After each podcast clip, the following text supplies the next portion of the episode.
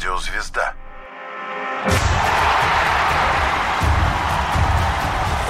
Вокруг меча. 1978 год. На экраны выходит фильм «Супермен». Главный советский хит – песня Алла Пугачевой «Все могут короли». Окончательно побеждена одна из самых страшных болезней – черная оспа. Ее вирус больше не встречается в природе. В Аргентине проходит 11-й чемпионат мира по футболу. Число стран, желающих участвовать в чемпионате мира, впервые перевалило за сотню. В Африке конкуренция получилась особенно острой.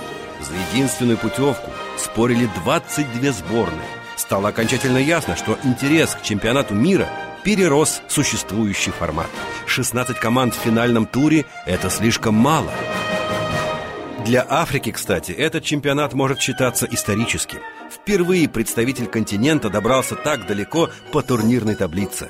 Сборная Туниса обыграла Мексику 3-1, а вдобавок добилась нулевой ничьи в матче с действующими чемпионами мира и завершила турнир с весьма достойными показателями, заняв почетное девятое место.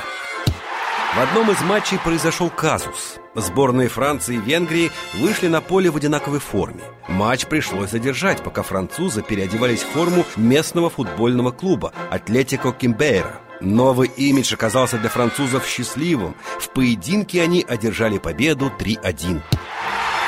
Сборная Англии сенсационно не смогла пройти отбор на чемпионат. Поэтому перед командой Шотландии ставили весьма амбициозные цели, но надежды не оправдались. Шотландцы вылетели из группы.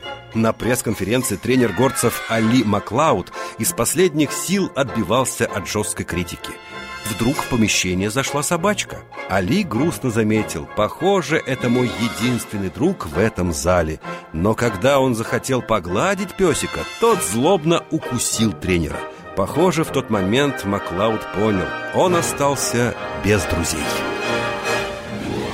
Последнему туру Бразилия и Аргентина набрали одинаковое количество очков – им осталось сыграть по одному матчу. В финал должна была выйти команда с лучшей разницей забитых и пропущенных мячей. Но аргентинцы проводили свою игру против Перу позже конкурентов и уже знали, что им нужно не только побеждать, но и делать это с разницей в минимум 4 гола. Многие убеждены, что команду Перу подкупили.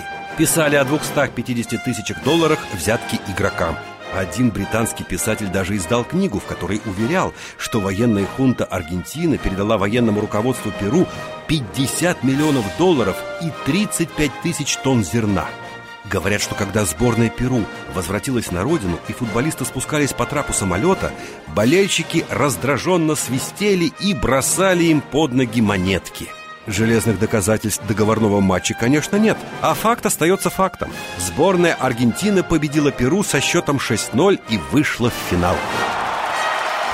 В решающем матче встретились Аргентина и Нидерланды. Невезучие голландцы снова, как и четырьмя годами ранее, проиграли в финале хозяевам чемпионата, а сборная Аргентины, наконец, завоевала Кубок мира. Год 1978, Аргентина, 11-й чемпионат мира по футболу.